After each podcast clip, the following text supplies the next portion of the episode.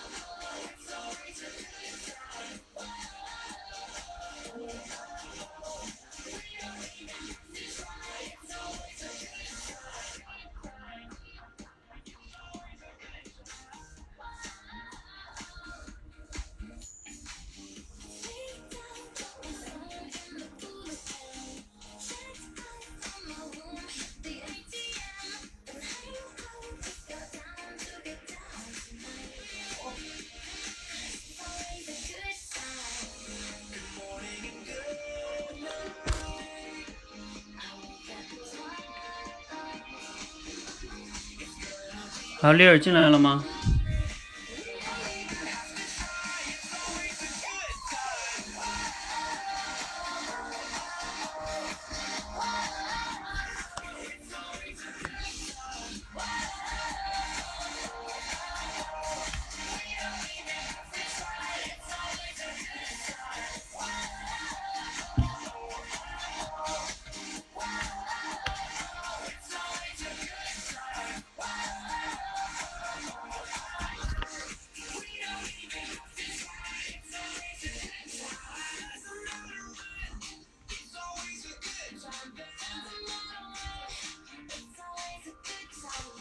进来了吗，丽儿？快！好，那我准备开始了哈。好，欢迎大家哈。今天是我们嗯社群的第二十五周的例会，二十五周的运营例会哈。啊，也就是我们上一周。那上一周呢，嗯，我从周四就回老家了，昨天才回来。所以呢，啊，因这个大部分的时间呢，都是我们教练团的成员在忙哈，包括直播。然后，尤其是包括演讲比赛哈，啊，大家辛苦了哈，啊，尤其是演讲比赛啊，这个大家基本上我就没有参与了。本来我是想着周日晚上我赶回来的，但是啊，变动了一下，所以只能周一回来了。啊，看来我不在，你们也可以做得很好啊，感谢大家，恭喜大家。好，那我们呢，今天就来嗯说一下这一周的一个一个情况哈。我先说一下流程哈，这里边有一些学员是围观的。我们的流程呢？嗯，第一部分是各个关的驻关教练会分享一下上一周他们各个关的情况。然后呢，我们各个教练分享完了之后呢，我们会一起探讨一些社社群里边现在存在的问题。然后最后就是主要就是这这两个部分吧。然后我中间会分享一下我们跟社群成员的六种关系。好，那我们就废话不多说了哈，先有请丽尔教练哈，也是我们第一关的主关教练丽尔，来，啊，丽尔在哪里？我本来要给你鼓个掌的。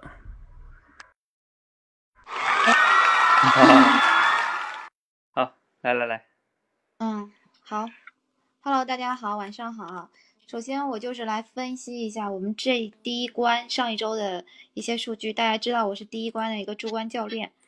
那第一关呢？上周的情况，嗯，我们总共是十四个学员，然后有效的行动率大概是有八个人是在行动，还有六个人呢是就是有各种问有各种的情况和状况。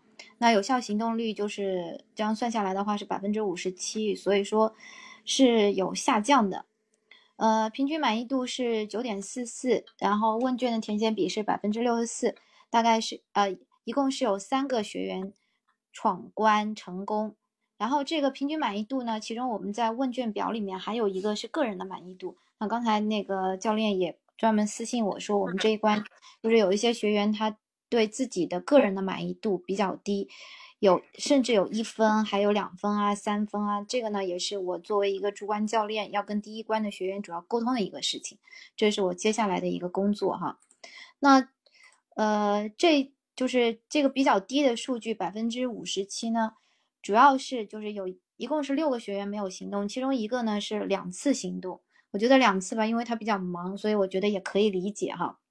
还有五个呢是零行动，有一个是参加考试了，那这个也是可以理解。还有还有四个呢，就是因为平常就是不就是可能是工作上的原因吧，就是平常就本身就不是特别积极，不是特别积极的，就是前几周的行动率也不是特别高的。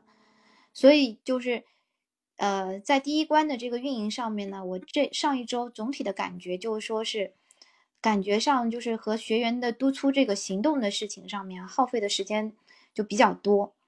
比方说周三周三的时候要跟他们，就是我会要去看这个我们知识圈打卡的一个情况，然后呢统计数据要跟他们确认，然后周五周六的时候呢就要再确认一次，然后这边呢总体的一个统计。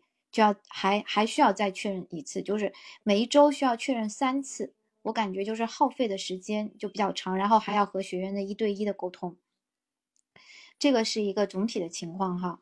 第二呢，我接下来说一说，就是我们这一呃我上一周做的一个主要的工作吧，其中有一个比较重要的工作就是做了一个呃入第一关的一个入关的问卷调查，它问问卷吧，不是调查。里面呢，主要涉及到三个三个部分。第一个呢，就是一个入门的，有关于学员，就是，呃，会问他们是不是做好了一些必要的准备呀。第二个呢，就是工具方面的，就是他们在喜马拉雅呀、美拍呀入了，呃，虽然听了工具关，对这些是不是真正的掌握了？第三个呢，就是训练方面的，他们在训练上面有没有存在什么样的问题？我做这个事儿呢，主要有两个原因，就是我在运营第一关的过程当中啊，发现首先就是。他们在就是学员新学员在第一关开始的时候，问题比较多，特别是关于这个工具上面的问题，怎么样闯关呀？有没有进入知识圈呀？怎么样打卡？怎么样放那个节目的链接？就是这些的沟通，因为要一对一的沟通，所以说时间上面的成本就比较高。另外一个原因呢，就是有些学员就是一开始我们并不知道他有一些问题。只是说问题要到后面才会慢慢的暴露出来，比如说他一周结束了，哎，他没有参加直播，那到时候你去了解的时候，他可能他他的认知里面是认为要二十一个故事全部都闯关完成了才能去参加直播的，所以呢，就是针对这些问题，我把它具体的搜集了一下，这个是我做这个就是入关问卷的一个最主要的一个原因，我觉得这个呢。就是入关的问卷哈，有几个作用。首先，第一个就是它让我们的新学员在正式加入我们这个整个社群，甚至加入我这第一关的时候，会有一个比较正式的感觉。除了写这个，呃，我们之前就是要求学建议学员尽可能写的一个入关的宣言以外，填写这个就是比较有正式感。第二个呢，就是让他们对我们一个社群有一个全面的了解。他可能就是不需要一对一的，我跟他去单独的沟通，这样的一个完整的做下来的话，我想他应该能够了解我们的百分之七八十吧。第三个呢，就是比较节省我们的时间，就是各自大家的时间，因为在微信上面沟通，有的时候就几个简单的问题，可能就要沟通一两个呃一个多小时。所以呢，就是接下来就是把这份问卷不断的完善吧。嗯，这个是有关于问卷的。第二个呢，就是主要做的一个事情，就是呃，组织群内的练习的协调。我们上一周主要是总共是做了第一关是做了三场，第二关是做了两场，第三关是做了三场。那第四关呢，因为它呃本身有自己的传统，它可能就是在群里面，一般他们是在那里接龙，所以呢，这个。在我们我发起的这个报名的表里面，就是大家都不会到那里去填写。嗯，群内组织的这个这个群内的练习呢，我觉得就是说从上一周来看哈，主要是呃，主要的几个点，第一个呢，就是有的时候哈，会参加的人比较少，就是大家并不会非常积极的去报名参加，这个呢，就需要我们就需要我去一个个的沟通去协调。然后有的时候参加的人少，对组织者来说，就是也会有一些心理上面的，就是受挫感呀什么的。所以呢，这个也要我去沟通，会影响他接下来的就是，嗯，后面的组织。第二个呢，就是我需要各个关的，呃，教练能够帮助我协调的，就是我们这个群内的组练习，其实是和是和群内就是通关的学员的分享是结合起来的。如果说你们这一周有学员就是已经通关了，希望呢能够去邀请他们，在在本关有这个群内练习的时候，能够邀请他们，就是在那一次可以做一些群内的分享，这样结合起来呢会比较好，效率比会比较高。嗯，总体的情况就是这样子的。嗯，好，感谢丽尔教练哈，丽尔教练在第一关确实是。啊，今天丽尔教练在群里边做了那个问卷哈，大家应该有看到。呃，其实那个问卷我刚才也看了，确实很有必要哈。就是，就是我们人都有这样一个问题，就是说我们自己在这里待久了，会觉得这里边有些规则很简单呀，对不对？我们跟你说一下就就就清楚了呀。比如说那个什么闯关应该怎么闯啊？比如说那个就像刚才丽尔说那个细节，那肯定是可以先讲故事啊，不用等到二十一个都讲完再来讲啊。但是就是这么几个简单的东西，但对新学员来说，他很可很可能就会想，对呀，那第一关不是叫随机抽吗？那我都没有练好，我怎么可能随机抽呢？就是这个里边的一个认知，如果你没有注意到，他就很可能就会那么去想。所以，呃，我们就是要把这些东西能不能做得更细一点？呃，就是像丽儿这样的一个一个东西哈。那比如说，嗯，丽儿还给你个建议，就是说，不仅是给你建议，就是说。我们各个关啊，是不是都可以这样？就是说，因为我录的那些课程呢，包括工具关的课程，也是只讲了个大概，很不可能讲的这么细。然后这么些东西呢，你通过讲课可能也不一定是最好的形式。你们也可以想一想，就是说，是不是可以有一个做一个文档的形式？就是然后呢，每个人都看完了，看完了呢，要要他要，就我之前在有一个社群里，他们就是这样的，然后有一个规则的。然后规则看完了之后，有一个问卷的考试啊，你都答对了，你你才能进入这个关啊。当时我就是有一个问卷，我就填了三次，我才答，就是答对。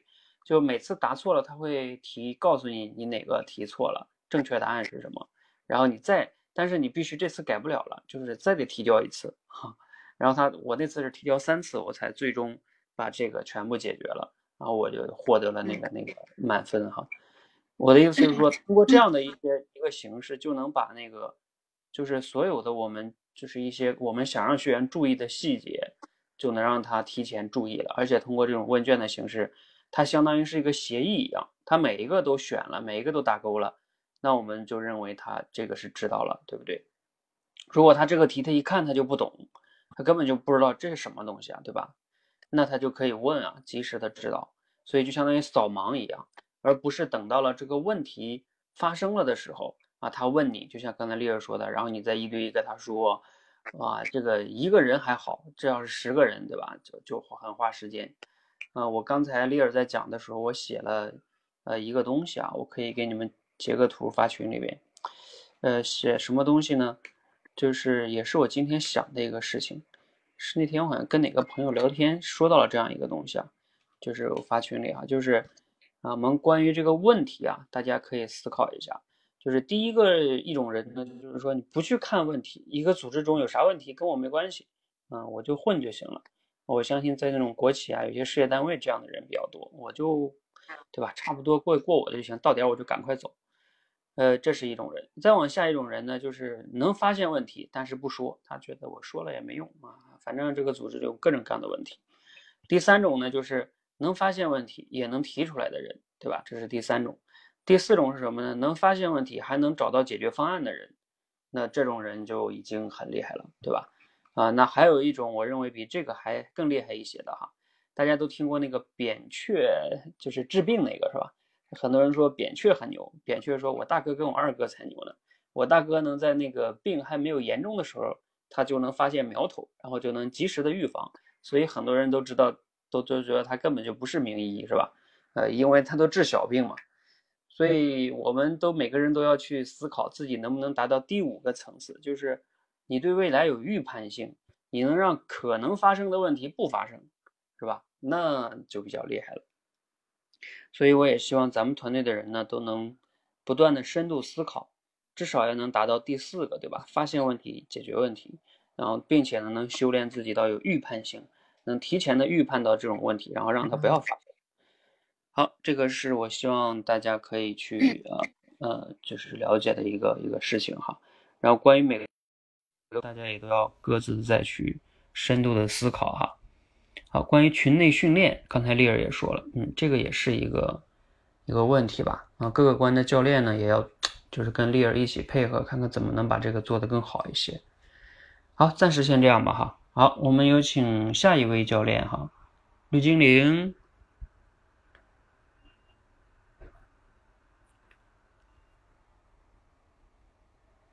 Hello，哎，啊，大家好，我是绿精灵。今天我来汇报一下，啊，六月十八号到二十四号这一周的我们第二关的运行的情况。我们这一关呢，总共上周是十二个人，啊，人均闯关算下来是四点七，啊，有效行动率呢是九个人，最终是百分之七十五。那其中有三个人，啊，一位伙伴是两次的行动率。啊，另外两位呢是零行动率啊，没有啊任何的直播，还有闯关都没有开始啊。当然我也联系了他们，他们也没有给我做任何的回复，所以我也不知道是什么原因。啊呃，问卷填写比呢也是越来越低了。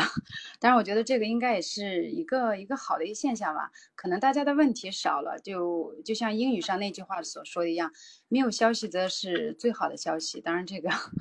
啊，有的时候大家有问题的时候会很强烈的去提，有的时候可能要是觉得每每周那个的话，啊，所以也可以两面性来看，啊，那这个周就是我想说的是，经过我把那个第二关的学员手册就是呃不断的去完善，因为就是明确了大家在进入第二关之后要做什么，就是你每天去录视频，在哪些地方去录。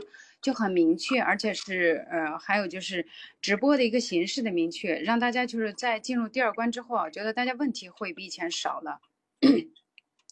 但是同时又带来另外一个问题，我们把那个关键词改成，就是说大家可以提前去准备，但是还是会有一些学员呢，他们很容易进入一个误区，呃，他们就会就觉得自己讲的东西没有逻辑性，怎么样去让自己有一个更深层次的提升啊，在内容上，而并没有说呃，就是从他的目标上是心理素质转移到了下一个目标上，所以我们也是在不断的去呃去给他校正，嗯，就是我也在思考，就是下。我们在后期这个关键词究竟怎么样去加入会更好一些？嗯，呃，另外一个就是，呃，我这一周的就是呃，就上一周做的主要一件事情就是宣传我们呃，就是这一周心理素质户外活动的一个挑战啊。那最终啊，虽然说是几乎每天都在宣传，但是可能大家最终的很多精力都放在了。啊，像主题升华，还有机电技术后面一些更重要的环节，啊，目前参加的也就只有四个人，我也是也需要做一个反思吧，因为可能为什么没有那么多人来参加，是因为什么原因？是因为不好玩，还是因为大家真正的心理素质都有都有了提升？嗯，啊，其他的没有了，谢谢，谢谢大家。嗯，好，感谢绿精灵哈，绿精灵组呢有百分之七十五的行动率。嗯，还是不错的哈，也就是说四个人有三个人都在动，嗯，这个还是不错的。然后问卷填写比，嗯，这个也是哈，像绿精灵刚才说的，呃，就是有的人没问题，他也就不去填了，嗯，就像我们那个客服一样，是吧？嗯，当我们买一个商品啊，你们也有这种感觉吧？比如说我在京东上买东西，那我要发现这个非常不好，让我不爽，那我就立刻会去去找他们，想给他打差评，是吧？呃，要么就是特别好，可能我也去打，呃，不好不坏的，我就觉得没有必要去写了，所以可能会有这种情况哈。嗯，但是呢，就是这种情况是两边都有，有的人呢，比如说像你刚才讲的，他如果行动微信都不回你，那他更不会填问卷了，那这个可能证明他有问题了，是不是？尤其是那些没有行动的人又没填的人，那这个要特别注意，可能需要单独沟通一下。嗯，然后绿精灵组的满意度也非常高哎，九点七五啊，应该是我们这一周最高的。嗯，恭喜绿精灵。嗯，然后其他的刚才你有说到哈，就户外挑战这一块儿，确实是你可以再琢磨琢磨，怎么能更好玩儿啊？是不是可以升级一下或者怎么样哈？呃，当然这可能也跟你上一次这一周因为有包括有演讲比赛什么的，会占用一些人。下一次建议你想办法跟演讲比赛串开啊，可能会好一点。也许你可以考虑把它放在第二周，或者是怎么样的哈。你可以琢磨琢磨这个时间层面。另外一个，你刚才说了一个那个，就是关键词进行表达那个事儿哈，这个也确实是个问题。就是说，你相当于跟他说你要练这个关键词是吧？然后你要跟他说啊，你你讲的好不好不重要，嗯，我们重要的是锻炼你的心理素质，要给他掰这个观念，这个确实是挺比较麻烦。因为我们第五关才在练这个即兴表达，真正在练。呃，到第五关的同学，绿精灵你也到了对吧？你也发现了，就是第五关的人吧，他第五关他那个入门闯关课就我跟你们讲，这是大概会有一百节课啊，所以所以这个啊，你说他第二关的时候练即兴表达当然不行了，他连主题升华都没练呢，他肯定是逻辑思考不好，这是必然的。所以，呃，那这里边我们就要去想一想，绿精灵就是要不要把这个关键词这个去掉啊？比如说只留那个即听即说，呃，比如说罗胖六十秒啊，或者是那个即听即说小故事啊，是吧？就是说就给他一个，这个呢，他不好也讲不到哪儿去，讲不好也，而且可能还难度好一些。绿精灵，你琢磨琢磨哈。啊，对对对，就是这个意思，嗯。就是不要去掉那个关键词，因为你给他解释这个东西确实很难解释。你让人家练，然后又说啊，这个你不用管进步的问题是吧？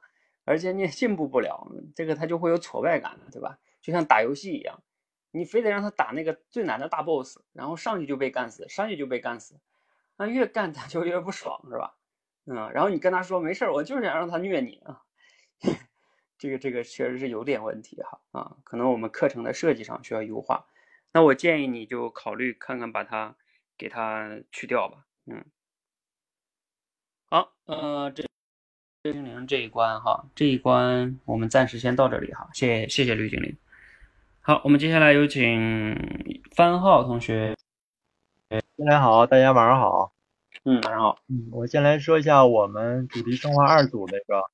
上一周的这个行动情况，那我们组除了请假的呢，现在有十三个伙伴，然后上一周的有效行动率是百分之七十七，然后有一个伙伴这个通关了，嗯，然后其中呢有三个伙伴没有完成这个有效行动，呃，其中有两个伙伴就是零行动，然后呢我又跟他沟通了一下，就是让他自己去定了一下这周的训练目标，那另一个呢，啊还没回我呢，我回头再跟他沟通一下。啊，再就是咱们营销团这块，因为可能是我做的也是，呃，不够好，可能也会有一些压力。后来教练又给我调整了一下，啊，就是先暂时就管理我们这个种学员一群。那上一周呢，有一个伙伴，啊，就是经过咨询成功以后，就加入到咱们多一班继续训练了。还有呢，就是剩余的一些时间呢，可能我主要就是花在这个自己往后通关了。啊，就是说现在呢也追到第五关了，那我希望也自己啊抓紧提升一下，也好在后面呢呃发挥这个作用。嗯，还有就是上一周的这个演讲比赛，演讲比赛呢也是配合咱们的火队还有啊桃子教练一块儿去做这个事情，那可能自己做的呢还是啊不够呃完美吧，但是呢也是配合他们去做。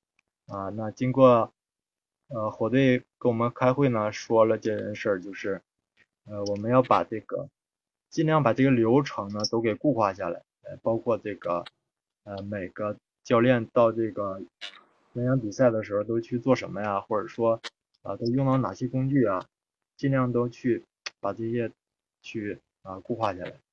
然后呢，好吧，别的暂时没有了，教练。嗯。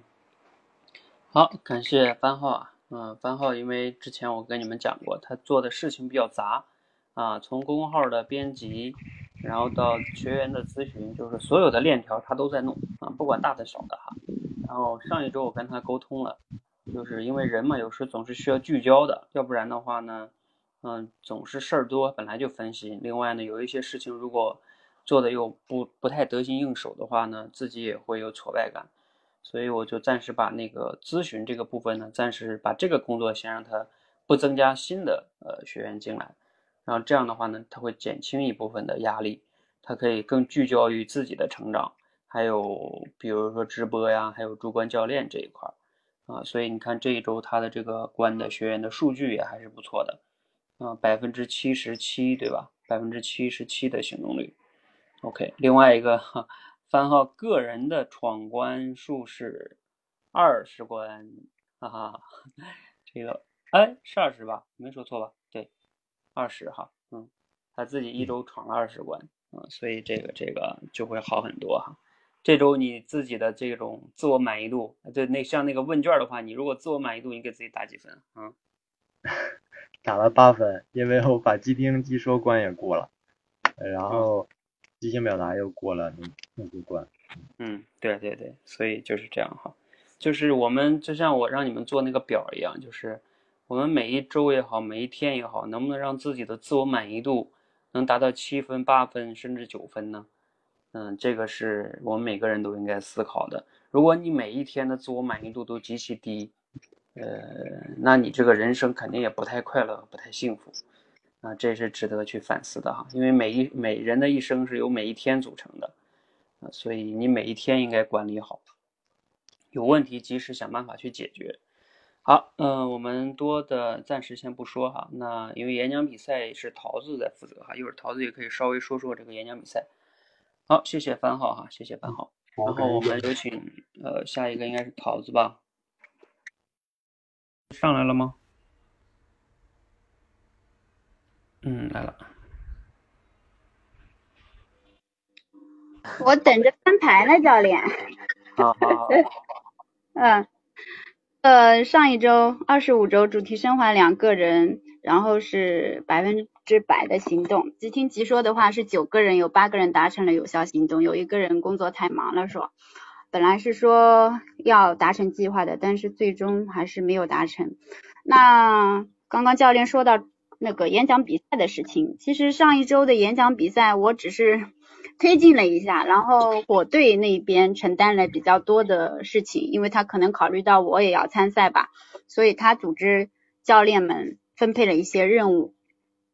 哦，那我接下来就是做一下自己的问题的反省。那刚刚开会前，教练也跟我讲了一下，那我自己反省了一下，确实我这一块做的不太好，就是第四关的整体数据我没有及时的更新，而且已经好几周没有更新了。那可能我的认知呢出现了一些偏差吧，我聚焦于细节，因为我认为麦克系统已经录了，那没必要再录这一个整体的数据，所以说注重了细节之后就呃宏观上没有把握住，可能我的思考的角度还是不够。没有从宏观上去看，可能管理者对于一个高更高一个层级的人想要去了解哪些数据，我没有去思考，也就是我的思考能力还是比较不够深入。然后呢，还有第二点，就是现在我们第四关的群内的反应，我觉得是已经是不是太好，就就是没有像之前那样那样就是比较活跃了。这一周明显的感觉就是群内的训练，因为我们有两个同学，他是一直在搭配着训练，但是群内接龙一直没有人来报名。那我也私下里也聊过，也在群内艾特了大家，但是还是没有人有反应。部分的学员说时间不合适，那我也问了你们什么时候时间合适，但也没有人太积极的来反馈这个事情。包括这一周，我让大家来做一下这个本周的计划，但是也没有什么人来响应，所以这件事情还是要再思考一下，到底是什么原因导致大家在这个越往后感觉，嗯，反应越来越没那么积极。还有刚刚列教练说的，分享群内通关的经验，那这一点我跟每一个。通关的，从我这边通关出去的伙伴都有提，而且提了不止一次，但是没有一个人来做这件事情，没有人在群内分享。那这个我也不知道到底是什么原因，为什么大家这么着急要去下一关，然后没有做总结？在我看来，反思和总结是一个非常必要的步骤，对自己肯定是利大于弊的。但仅仅是占用了你一点点的时间，但是你可以思考你在上一关的情况，然后总结经验，同时也是分享给别人，利于他人更快的成长。所以我觉得这个是一举两得的事情。呃，仅仅用一点点时间去一举两得，这件事情不是很好吗？那为什么没有人愿意做？这个也要我，我们也要去再去分析一下，反思一下到底是什么情况。好，基本上我今天分享的到这里，谢谢大家。嗯，好，嗯，感谢桃子哈，嗯，桃子呢自己就是我给他定义就像一个鲶鱼一样，啊，在我们整个这个社群里面呢，他自己一路冲锋哈。天天追着我要更新那个即兴表达的课程，哎呀，搞得我都有点焦虑了。啊，不过要还是要感谢桃子哈，要不不在那追的话，我可能效率就更低一些哈。好啊，这是多说一点哈。然后另外呢，这个桃子自己其实第五关刚开始上一周啊，因为大家都刚进来嘛，那其实也相当于桃子在在管理，但是因为桃子的自己还有工作还有家庭哈。所以第五关，我想了想，就我跟番号来管吧，嗯，那就是这样的话，因为第五关本身也挺难的啊，桃子要再管的话，可能就是精力太多了。那另外呢，刚才桃子说的第四关哈，就是，嗯，嗯，桃子巴拉巴拉拉说了一大堆哈，就是我想说的是，桃子，你可能需要去注意一个事情，就是，就是你之前运营第四关即听即说。呃，那些人，比如说小虎啊、陈毅啊、金银花呀、啊朕呀等等等等的大喵啊，他们都是本身这几个学员都是自我管理能力特别强的人，对吧？啊，所以，嗯，就是不需要你，你可能只需要组织，然后大家就会动。那那但是呢，就是像可能再以后进来的人呢，就各种情况都有了啊，那就要考验你，就是你不能。我我的意思是说，他可能跟你之前对学员的认知就不一样了，啊，我的意思是你之前的学员的普遍的自我管理能力比较强，所以呢，你的管理能力就不是说你的管理能力啊，你的呃管理的这个成本就会低一些，所以你在对学员的这个预期上可能要下调，你不能都用那个小虎他们这种行动力去想问题，那样的话你自己就会陷入到。呃，这个预期太高，然后你也会有一个情绪上的反应哈。所以，呃，关于这些新进来的学员，他们早晨也没有那么多时间，对吧？然后呢，那怎么样的能更好的让大家，呃，就是训练第四关，嗯，让大家都目标明确，还有觉得训练的啊有意义哈。甚至就是关于第四关的，就像刚才你也说了，有时候你会陷入到一些具体的。微观层面的思考，你要站在有微观、有宏观、有横向、有纵向，可能呢你会对第四关包包括你要思考第四关为什么要练第四关，到底它的意义是什么？你怎么能就像你刚才说的，我觉得写总结，然后一举两得啊等等的，你说的这个东西，如果你认为它是对的，那你怎么能把这个道理很好的传达给其他人呢？其实这就是口才的价值，就是。口才不是说，我觉得我说的很很有道理啊，一二三，你看很清楚啊，那不重要，重要的是你能让别人也认同，而且你还不是强制的让他认同，是通过你的合适的举例子也好，或者是等等等等哈，呃，这些呢，我觉得是桃子你需要去思考的哈，就是在你行动力很强的同时呢，啊，就像我为什么那次送你那本书呢，对吧？啊，就是你要。呃，横向、纵向啊，等等吧，很多维度的思考，你还要冷冷静下来。就包括像我可以跟你分享一下，我自己有时候每天只要我有空，我都会就是出去就像散步一样。散步的时候，我就会去思考，就是说，啊，就是最近的问题是什么啊？就是冷静下来思考。我不知道你自己每天或者说每几天有没有这样的时间哈？呃，一定要给自己留下这种时间。去想问题的时间，就是留下来专门想一想问题。这样的话呢，你慢慢的就能养成你自己看问题的广度、深度啊，或者是高度啊，等等等等。好，嗯，加油，桃子哈，谢谢桃子，嗯。那现在是各个教练分享完了哈，然后素心和火燃灿，因为他们工作比较忙哈，今天没有没有没有来，呃，我们暂时呢，其他的就先到这里哈。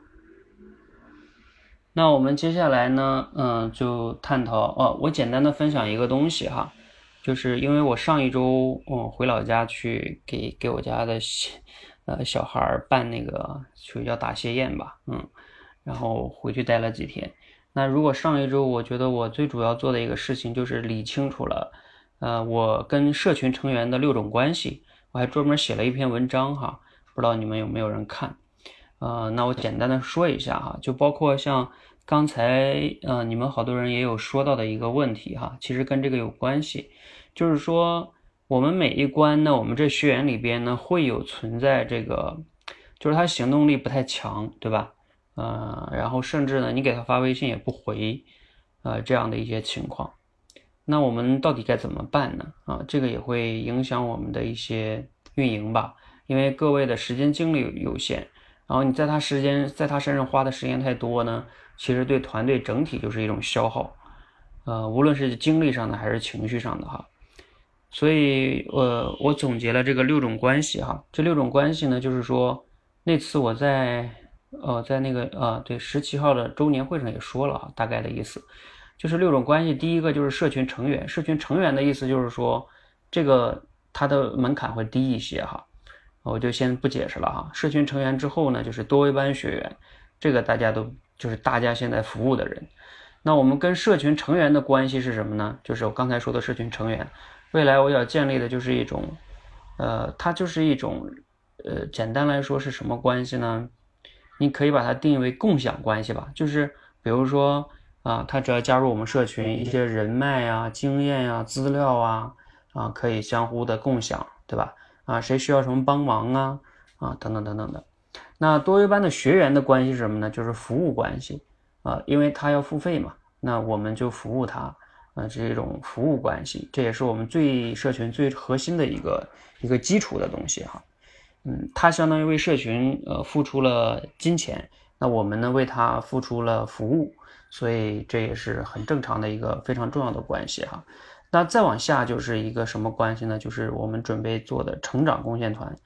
成长贡献团呢？我觉得我跟成长贡献团的人的关系是伙伴关系，就是我们是一起呃相互成长，然后并且呢一起能做出一些贡献。这个贡献当然还是要回馈到社群所有的学员也好，成员也好，对吧？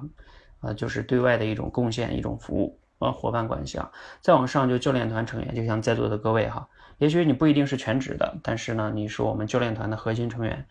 那我觉得啊，我因为我非得要找一个词来概括嘛，啊，其实咱们也是战友关系啊。当然了，啊，因为战友，我把他战友关系放到了全职骨干上了哈，就下一层。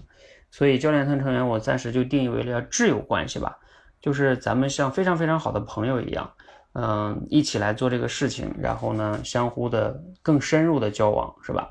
嗯，你们有什么困难呀、帮忙啊，不论生活上的、工作上的，我都愿意花时间，呃，跟你们交流哈。所以咱们就像非常非常好的朋友一样，啊，如果呢，那再往深走一层呢，就是未来有的人在价值观上非常认同我们这个事儿，那可以这个全职加入哈，就像番号啊、利尔他们哈，那这样的话咱们就成为战友了哈，因为这个就不一样了，咱们把自己的身家未来都放在这儿了，啊，那这个是一起战斗吧哈，就是把这个事情要做得更好，解决很多很多很多的问题，然后才能实现我们的使命是吧？我们的使命是什么了？还是很很很大的哈，叫让天下人都能享受的说出有影响力的话。今天我看见那个谁写的一个总结来着，是绿精灵发的吧？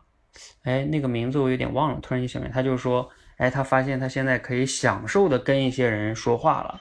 你看他这个就比较符合咱们的做的使命哈。好，第六种关系呢就是这个啊，芬妮，对对对，啊，第六种关系就是合伙人哈。那我和你的关系就是共创的关系了，就是共创的意思就是，就是你也要来创造了，啊，你不仅仅是在这里的一个呃一个简单的骨干哈，那应该是一个引领者啊，就是你要引领这里边的很多东西的发展，就不仅是我要做什么，然后你来做，是是你就本身能创造一些很多的东西啊，比如说前两天我跟丽儿在讨论的这个。啊，比如说亲子，呃，这个讲故事这个事儿，就是妈妈给孩子讲故事这个事情，这个事情呢，也是我们未来想做的一个产品。这个产品呢，有好多的作用哈。一方面呢，它是补充了能亲子那块的延伸；另外一个呢，也能给我们做一些啊，就是客户上的开拓哈。嗯，所以这也是一个挺想做的东西。但这个东西可能丽儿做就比较合适啊，像你们有妈妈就是有孩子的哈，啊，你们这个经验也比较多，嗯，那这种就是一种创造哈，具体怎么做呢？还没想好。好，那我回过头来说一个东西啊，就是，呃，就说这个最基础的这个多维班的学员哈，叫服务关系。那你说我们服务什么样的人呢？这个服务的人啊，我想了想，其实是需要有筛选的，啊，不是说他给我们钱，我们就一定服务他。如果他不能符合我们的某些最基本的要求的话，可能我们也不服务他，我们赚不了他这份钱，因为赚他这个钱的成本太高，嗯，这个沟通成本啊，耗费的精力啊，是吧？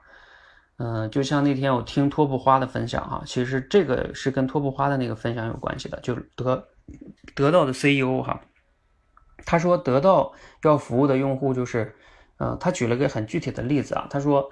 呃如果呃得到的用户给这个得到的客服啊，就是如果打电话或者什么的哈，如果管他叫小编，或者呃说就是有情绪上的这种呃侮辱啊或者怎么怎么样的，呃托布话说立即拉黑他，嗯，如果他需要什么退钱，立刻退给他，嗯，就是不服务他，嗯，呃他哪怕去去工商局投诉也可以，就是不服务他，啊。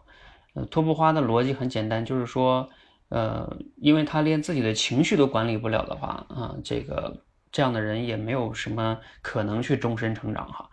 然后托布花就说，呃，因为呢，他想服这个服务的客户是什么样的人呢？是是那个他觉得就像在生活中他值得交的朋友，就是他的标准就是这个，就我们服务的客户是你在生活中也愿意和他成为那种值得交的朋友。而不是说你根本不想，如果不是因为他给你钱，对吧？我跟他怎么可能成为朋友呢？呃，我觉得托布花讲这个挺有意思的，啊，也给我挺大的启发，啊，哎，我给你们简单分享一下，我经常去听得到的例会，就是我相当于从得到那里在学管理。为什么要从得到那里学管理呢？因为得到也是每周二公开开例会。啊，对着用户啊，对着竞争对手啊，还有对着他的这个员工啊一起开，就是内部能讲的话，外部也能讲。那目前这样能做的企业非常少，所以你知道，有时候我去看一些书啊，就那些什么管理啊、领导的书，他们都没有到达这个层次，就是都还是传统的那种管理。那但是你像得到啊，他们就是一种最新型的开放型的这种组织协作体，就像我们说的，我们也要打造这种开放型的协作体，那你就跟得到学就好了啊，他们也是这么做的。所以呃，我们我我想着我们也要对学员有所筛选哈，有些学员就不服务他了哈。我想了初步想了四条标准哈，简单的分享一下。第一条就是他自己要有渴望成长，也就是说他要有自己的内驱力。他不要上来就说啊，你们得天天督促我啊，你不督促我，那我就不能行动。这样的人呢，对不起，我不服务啊。原因是，呃，第一，我没有那么多时间去督促你；第二，就算我真的有时间服务你，我也不想把你养成一个，把你培养成一个依赖型的人。呃，我觉得这是对你的不负责任。就像很多现在的家长跟孩子的关系，对吧？嗯，你不督促他，他就他就不学习，他觉得学习是为你学的。这是这是错的啊！这样的教育方式，教育的怎么样？哪怕成绩再好，也是也是没有用的哈。OK，所以你自己一定要有内驱性哈。你学你学习不是为了我们学的啊，是为了你自己哈。不是说你给我钱你就是大爷对吧？啊，那第二个就是当然是愿意投入哈。这个投入包括两个方面嘛，一个就是时间跟精力。你又想成长，又说自己没时间，又不愿意早起，又不愿意晚睡，是吧？那你天天说你自己没时间，那那你，那我们有啥办法？也给你变不出来你的时间呀，对吧？要么你就请假啊，我们还允许请假。那你要么请假，要么你就抽时间练，是吧？那你天天抱怨也没有用啊。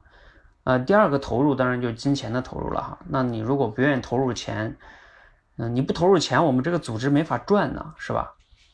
那那你们不投入钱，我们就我也回去上班去了，对吧？没人干这事儿，所以这也不讲了哈。第三个就是积极反馈，积极反馈是指的说，你有任何的问题啦、困惑了呀，是吧？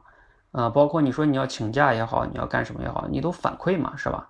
啊，你不反馈。这个其实对我们也是一种消耗啊！给你发了好几次微信也不回，那证明你是到底是怎么了，对吧？你是觉得这事儿不重要是吧？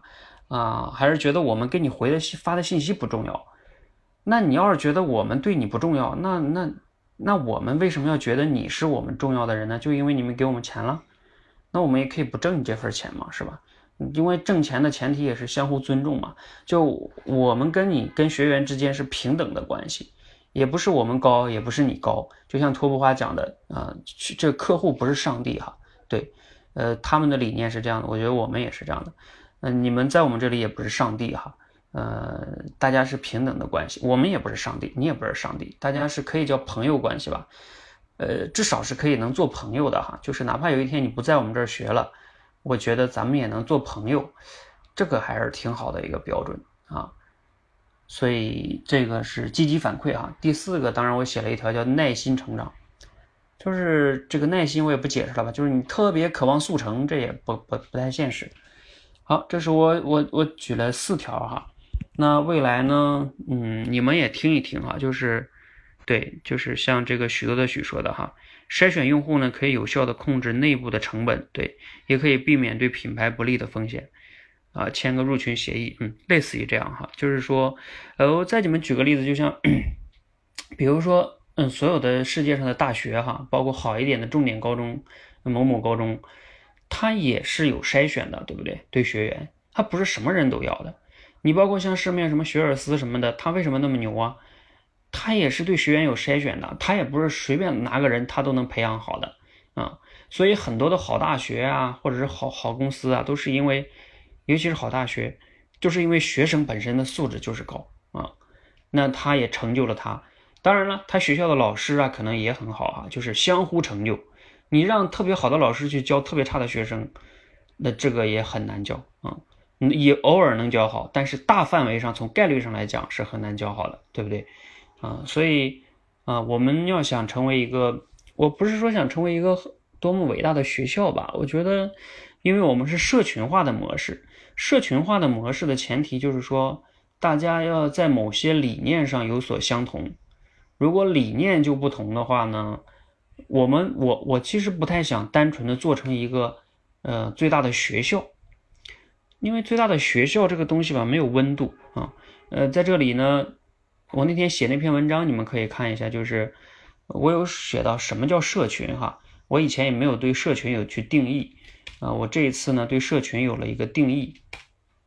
社群的定义是什么呢？我分享一下哈，就我对它的定义哈，这是我个人的定义啊，不一定对。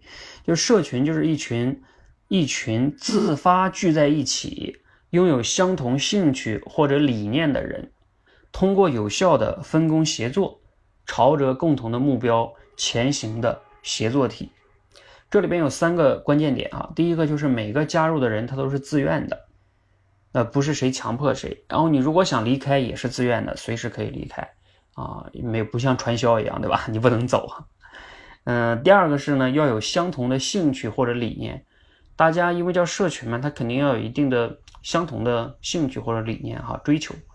第三个呢是，嗯，我觉得第三个是有好多社群可能没有做到的，就是啊有分工，并且呢有共同的目标的一个协作体，就这样的话呢，大家才能。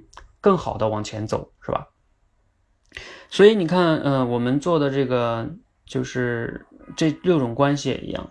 那你你如果只是说我没有那么多时间，我就想成为一个学员，好啊。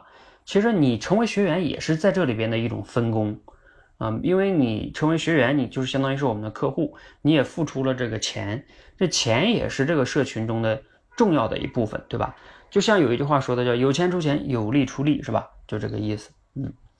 所以，嗯，这是我们对社群，我对社群的一个简单的定义哈，大家以后也可以去完善。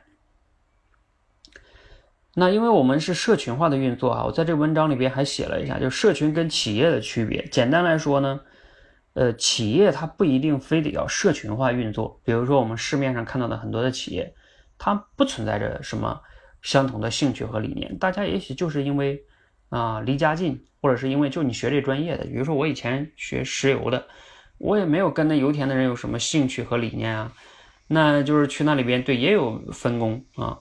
也是自愿加入的，但是离开可能不太那么自愿自自如哈。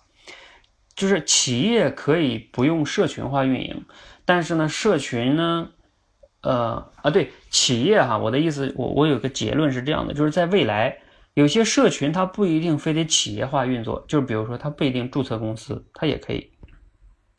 但是呢，企业呢，往往在未来也会社群化方向去演化，这也是一个趋势，因为。未来这个企业跟用户，它可以很好的链接嘛，它就容易是这种社群化。那我们无疑肯定是企业加社群化的运营哈，嗯，好，大体上这是我们未来的一个我想象的一个一个方向哈，就是对学员要筛选啊，有些学员如果他持续了多少次不不回复啊、不反馈啊或者怎么样的，那我们就给他退退学费啊，嗯，暂时不服务他了。也有可能会这样哈。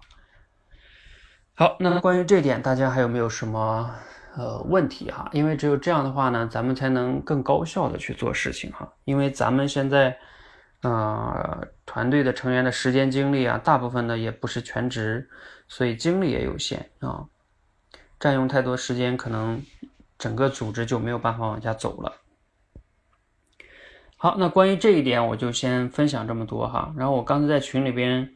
还有一个是番号，呃，让他写了一个这个，当然这是绿精灵提出来的哈，就是我们要把这些规则明确一下啊。对，这个是这样的哈。以前我们总是有一些规则也比较多啊，我自己有时候也也也想不起来去整理啊。就是大家像绿精灵啊，绿精灵就比较擅长于啊，希望把有些东西流程化呀、规则化啊。那这个你方面你就可以多发挥一些哈。怎么能把这些东西理得更顺啊？那有的人他就有这方面的，这属于你的天赋，你知道吧？嗯。然后绿呃番号写的那几个，咱们还要一一看嘛？就是因为今天我看咱们已经看了一些了哈，嗯，我们就暂时不在这讨论了吧。有一些咱们刚才都都已经看了哈，由于时间的关系，我就不讨论那个了。呃，一会儿如果我们再看在群内再看一下有没有什么问题哈。如果没问题，咱们再修改修改，然后番号再做的，把那个内容做完了之后啊，再看看怎么能把它做的更就好看一些，就是就是这个阅读上哈，视觉上更好一些。是通过公众号呢，还是通过什么哈？还是通过什么 H 五啊？琢磨琢磨。呃，最最后再说一个事情，就是刚才桃子说的那个哈，就是咱们现在那个每个关的那个行动统计啊。因为我现在要要来抓第五关，所以我就看了一下，仔细的看了一下各个关的那个在咱们那个表里边的那个行动数据。我看大家填的呢，就是各各有各的填法哈。所以呢，嗯，我们需要看看是不是要统一一下哈。嗯，我可以给你们发一个东西。嗯，我看一下是否通关满意度。麦克是否录入？哎，我刚才看见第二关应该是绿精灵那关，他又加了一个麦克是否录入哈，嗯，是吧？好，嗯，那我也把这个加一下啊，我给你们截个图，这是我今天下午我做的一个的关于第五关的这几个学员的一个表格，我发群里截图哈，你们看一下群。然后说一下桃子刚才说的那个哈，就是在开会之前跟桃子探讨的，就是桃子觉得说，哎，那我们其实，在那个麦克上已经录入了，在这个表格上是不是没有必要录入了？其实这两个是两个系统，就是麦克呢，它是站在单个学员他的那个一直的一个记录，嗯，那这样的话呢，永远留存，它比较方便。如果哪个学员哪个教练想看哪个学员，那比较方便去看。但是呢，如果站在运营管理的角度来说，你们可以设想一下，未来如果我们这个学员越来越多，然后可能你们某个人，比如说利尔，可能要负责，假如说两个关或者三个关哈。假如说，你看现在这个番号就相当于在跟我负责两个关，那那也许你下边还有一个教练，就像我，我就是负责五个关我都得管啊，是吧？可能我不是亲自的一个一个去管，但是我都要去关注。那有的时候我看到，比如说举个例子啊，你们第三关的行动率低，那我就想看一看第三关具体是哪些学员的行动率低，对吧？然后我看到他这一周的学学员行动率低，那他上一周怎么样呢？对吧？就是我我我可能通过这个表可以很快的就把这个这一关中整体的情况了解到了哪些人怎么怎么样，对吧？但是你如果这个时候让我去麦课上去找找你们第一关的人上一周的行动情况，那可就没法找了啊！所以它的价值就在于这里哈，嗯，就是我们一旦养成这样的一个服务的流程跟标准，未来便于咱们可以更好的去呃管理哈。啊，对对对，就是说。呃，我们这个表格的录入哈，到底有哪哪些？然后另外还要强调一点哈，你们有些人我看了，就是说，比如说你们到二十五周了，就把二十四周的数据给删了，对吧？然后就把二十五周那个表格，把二十四周的表格换成二十五周的，呃，二十四改成二十五，对吧？时间一改，其他的内容全部删掉。呃，我要说一下，这个也是不对的哈，啊，你没有必要这样做，因为。在这个表格里边非常简单的是，你复制一下，然后你把二十五周的这个隐藏，也不影响你的阅读。那你一旦这个留存，其实对你整体的未来的这种呃观察还是有帮助的。如果你全删了的话，虽然说你感觉哎，那我用完了也没什么用了，那不是这样的哈。你你数据这个东西啊，你只要放在那儿，它有的时候就是有用的。嗯，咱们现在是没有那么强的系统哈。如果如果如果我们未来要有这个系统的话，你就会发现数据。咱们现在不是经常讲大数据、人工智能吗？其实人工智能的核心就是在于用数据喂出来的。你以为人工智能很强吗？人工智能不是它像我们人这么强，它是用数据喂出来的。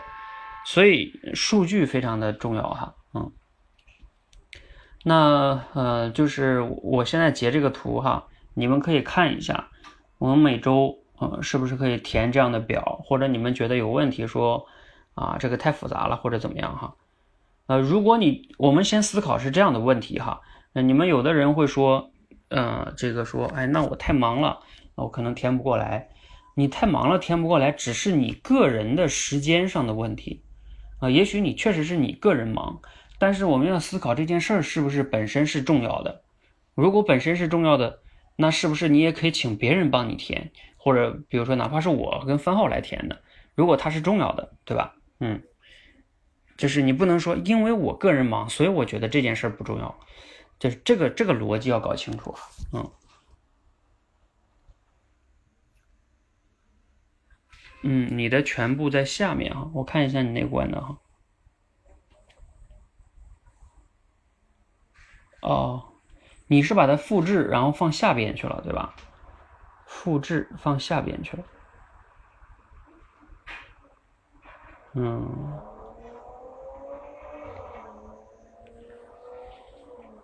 复制放下边。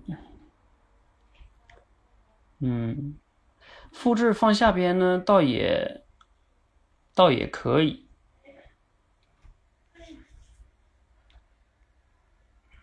可以看一看吧，就是说到底是隐藏好还是复制放下边好哈？因为你知道复制放下边的话，嗯，你未来你你这个绿精灵，你可以想象一下，你们组这个人越来越多，对吧？就是这一年下来有五十多周，那你不断的往下边放，这个也很长哎，是吧？所以。而且这是一个问题啊，还有一个是横向的时候呢，比如说这个这个学员天那边，他在你这里边这一个月这个横向这一条，你只要把它打开，你可以一直在查看它是不是。当然这个好像也不行，有的时候如果他通关了的话，是不是他这个数据该怎么处理？嗯，也是一个问题。是在哪里？啊，石墨，嗯，因为素心经常会看不到，嗯。呃，丽儿说统一放放下边哈，这个丽儿就是我刚才说的哈，如果你统一放下面，就是我刚才说的，那你如果未来都五十多周了，你都放下边，其实你查起来也不一定很方便。我们想象一下啊，如果是隐藏的话，是不是？如果是隐藏？是不是更方便呢？放下边也可以隐藏是吧？放下边也可以隐藏，是可以隐藏。放下边也可以隐藏。第三周，放下边也可以隐藏。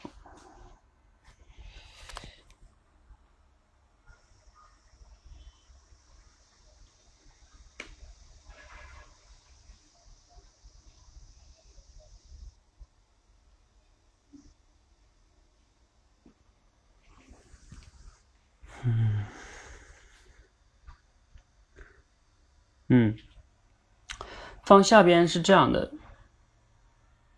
因为，哦，啊对，嗯，放下边隐藏，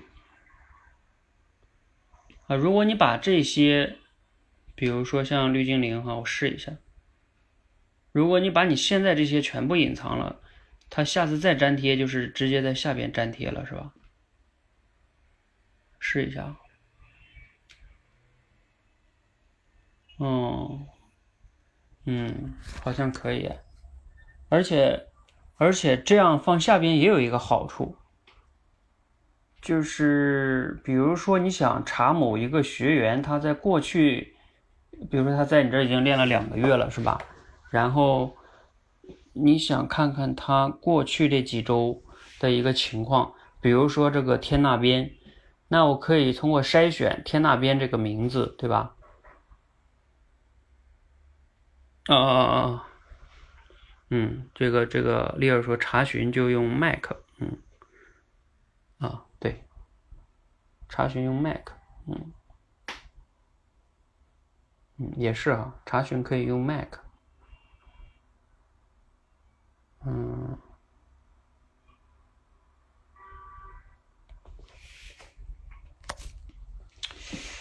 行动率。但是你你们不觉得，其实我们这个表啊，这个站在单周的表还可以，但是其实呢，站在有一些角度，嗯，好像还行啊。对我们有一个整体数据表哈，这个整体的本来就是这样的，嗯。OK，嗯，可以。好，那如果我们统一放在下边隐藏的话呢，也可以哈。复制一下，啊，一粘贴就行了。因为如果你横向去隐藏，这样的话数据也会越来越多。嗯，那我们就统一放下边。你们还有没有什么不同的建议哈？然后，如果这个呢，统一放下边没有问题，就是我们需要填的那个数据啊。我刚才在群里面截那个图啊，你们也看一下。就比如说，通过那个问卷里边，你可以看一下，呃，这个谁是否行动，对吧？是否填写问卷？这样的话，你可以一目了然的看到，比如说这个没行动的人是不是也没填问卷，是吧？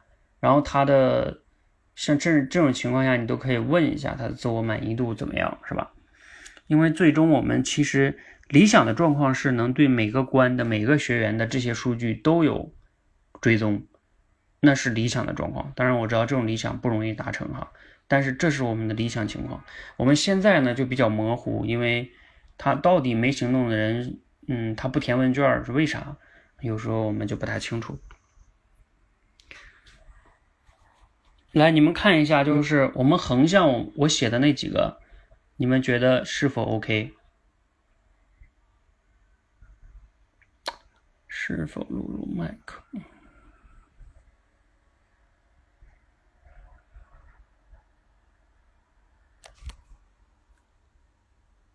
你们在看吗？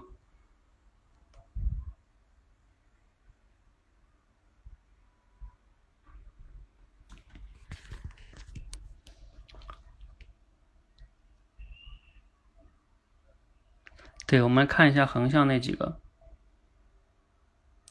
本周闯关数，本周直播数，是否有效行动？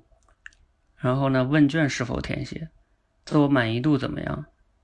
然后呢，他的服务满意度打分。服务满不用打分，就服务满意度，咱们就知道是什么。服务满意度。然后呢，麦克是否录入？也就是说，它前面这些数据，麦克是否录入？嗯，然后它是否通关，对吧？然后本周是否有没有什么值得备注的？你像我现在写的那几个备注是哪来的呢？就是他在那个学员的问卷里写的。比如说像桃子，他的那个第一个，他就准备去联机学习，然后我就给他那个放在这儿了，我就对他有一个了解嘛。嗯，好，呃，那如果大家觉得还可以呢，我们就暂试运行哈。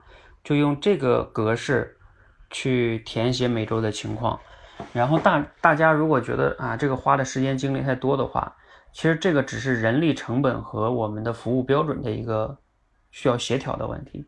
比如说是不是那如果你只能每周服务啊十个人，对吧？啊，那就意味着如果你这个关有十八个人，那就要两个人来做，嗯，理解吧？不不是这个标准的问题，是人力的问题啊。好，那我们这一周的例会呢，就暂时到这里哈。然后感谢大家的参与，我们希望二十六周哈，就是这一周，嗯，大家各自提到的问题呢，可以有所解决。然后对于我这块呢，就是我们对学员的那个标准哈，还有成长贡献团，嗯，看看怎么能更好的落实一下。啊，对于一个组织来说，就是有很多的问题需要去解决。啊，你有时候去想想哪个事儿都重要，哈哈。但是呢，到底应该先做哪些呢？就像我今天想了想啊，那个请假的事儿的流程，请假的事儿，啊，丽儿，你上麦说一下，请假是哪个？请假流程咱们不是之前不是之前有有总结吗？嘿，啊，嗯。就是今天在那个桃子在群里面说的嘛，然后我想各关的教练可能需要统一一下，就是如果有学员请假了，我们怎么样让我们这边大家都知道？因为番号不是最后要录入一个那个什么每周是请假是还是否嘛？嗯嗯，就是我们怎么样，就是让番号知道，然后又不会遗漏。因为我之前的做法，我看大家都是一个个的通知番号，然后番号说好，然后他自己再去填嘛。然后我们今天说的就是说，在我们的这个石墨的这个行动统计里面，不是有一个专门的一个请假的子表格嘛？所以说，如果说你这一关有学员要请假的话，你就直接填在那个上面，然后番号可能就是每一周每一周他可能就会去看一下，那不用再一个一个的沟通了，然后他就把这个上面的内容再放到他最终的那个表格里面就可以了。嗯嗯。我想着的这个事儿哈是这样的，因为咱们现在这里边呢，其实，呃，有一些有一些事儿还是挺多的，比如说请假的，还有像那个每一关有什么就是调关的呀，是吧？然后还有这个周例会呀，就是很多的事儿。嗯，番号就是就是你接下来等一会儿我看看有空，我们梳理一个什么东西呢？就是说每周日之前。我们列一个清单，你理解吧？就是说，嗯，呃，就是哪些清单是必须检查的。这个清单指的就是说，比如说你们这个新学员中有没有这个跳关的，每个关的人数是多少，对吧？啊，就站在整体的运营的角度，这些清单我到每周周日之前，我必须要把它统一的全过一遍。如果你最终各个关的教练没有在我这个清单里边，比如说请假这事儿，对吧？你没有在我这里汇报，那我就算你没。对吧？嗯嗯，就是那你到我这里了，到番号这里，然后我给你统计到那里了就算。那比如说，如果说人家那学员告诉这个助关教练了，是吧？假如说，而助关教练忘记告诉番号了，好，那就是助关教练的责任，对吧？嗯嗯，如果是学员呢，他他不没有提出来，那我们假如说你这周就不允许请，你就浪费一周啊。嗯，就是我们把这个都给他定到，就是我之前说的，你就是比如说周六之前啊，周日之前，对吧？你要请假，你就定下来啊！你要么你就就别请。如果你到周一、周二了，呃，周一、周二请的话呢，就算你，比如说你如果周一、周二了，那就看怎么样，是吧？呃，嗯呃，可能是怎么样一个规则啊？那你就从下周开始嗯，或者怎么样的，是吧？嗯，嗯嗯你只有这样的一个清单，嗯、大家都才不会忘，要不然啊，完全靠自己记，真的记不住啊，因为事儿太多啊。就这样的话，才能降低大脑的那个成本啊。对对，这个事儿我在上一周深有体会，就每嗯天就是各种各样的事儿，我觉得特别的杂乱，然后我就在那个滴答清单里面就列了一个提醒，就每一周要做什么事儿，让它不断的重复，你到时候看就可以了。对对，就是降低大脑这个成本是非常重要的。呃，嗯番号甚至你就可以，呃，把这个清单，你知道那个滴答清单是可以设置，呃，它是有子子任务的，子任务之后呢，你可以重复啊，每周周日就是检查这些事儿啊，比如嗯说每个月啊，你比如说樊浩这个月又快要到了，就是又到我们那个，我上次教给你那个就是总结分享，知道吧？啊，那就意味着你要从呃，这两天就开始跟各个关教练沟通，看看哪个关谁上周比较优秀，是吧？啊，学霸分享嘛。那你要，你看上周我们就给忘了这个事儿，嗯，就是这样的，就是就这样吧。嗯，丽儿还有番号，咱们三个再碰一下，看看我们这个，呃，这刚才清单是一个维度啊，其实还有一个就是我们可以通过那个，我不有一个做流程那个图的软件嘛。我们应该可以把这些东西全部做成流程，就是比如说它发生了 A，然后应该往这儿走，是吧？嗯嗯，就是那种流程图，它就会让我们大脑解放出来啊。嗯然后像有一些，比如像刚才那个火人灿说的，演讲比赛应该注重哪几个步，对吧？然后什么什么第一步该干什么，周几开始宣传是吧？然后周几开始收什么，也给他做成这个就是清单，相当于一样。那这样的话呢，下次别人再来做的时候，他就可以照着这清单差不多做，就不会有太大问题。嗯嗯、我们需要研究研究这个东西怎么才能把它固化下来。嗯，嗯然后我们的大脑留着去思考那些 创造性的问题，就没有标准答案的问题，嗯而不要思考这些问题。这些问题就去做就好了。啊、嗯。嗯，对呀、呃，绿精灵你也参与进来跟我们做这个流程哈、就是因为你一直都想做流程做流程，我们这里边可能尤其我最不擅长啊，我经常没有流程，然后 范呃丽儿可能也还好一些啊，就是就是对吧？你经常说怎么做流程，但是我们要把它，你说是弄成一个表，那到底怎么样弄成一个表，然后怎么样来这个这个监督是吧？嗯，然后谁来监督？他不是说弄个表就可以了，他还是需要有责任人，然后有时间节点，然后等等等等啊，这就是组织运营管理，这应该是个常态，所有的组织都有这个这个东西，嗯。对，你看，比如说像我们最近，因为我丽尔番号都在用这个滴答清单啊，所以上面有很多的提醒功能啊什么的。呃，像我自己每天的常规的很多事儿，像我走路、喝水，我每天喝五杯水都是在滴答清单上去这样做的哈。啊，对，那个手机的日历可能没有那么功能那么全，嗯。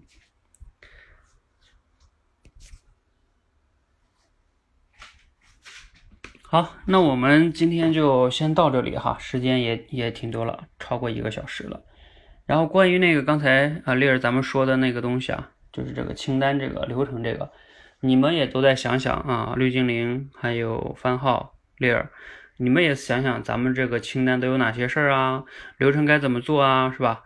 然后我们明天吧，明天或者抽空可以看看，一起在咱们开个小会哈，就是把这些东西给它梳理一下。嗯，那我也再想想，嗯，好，那今天就先到这里哈，谢谢大家。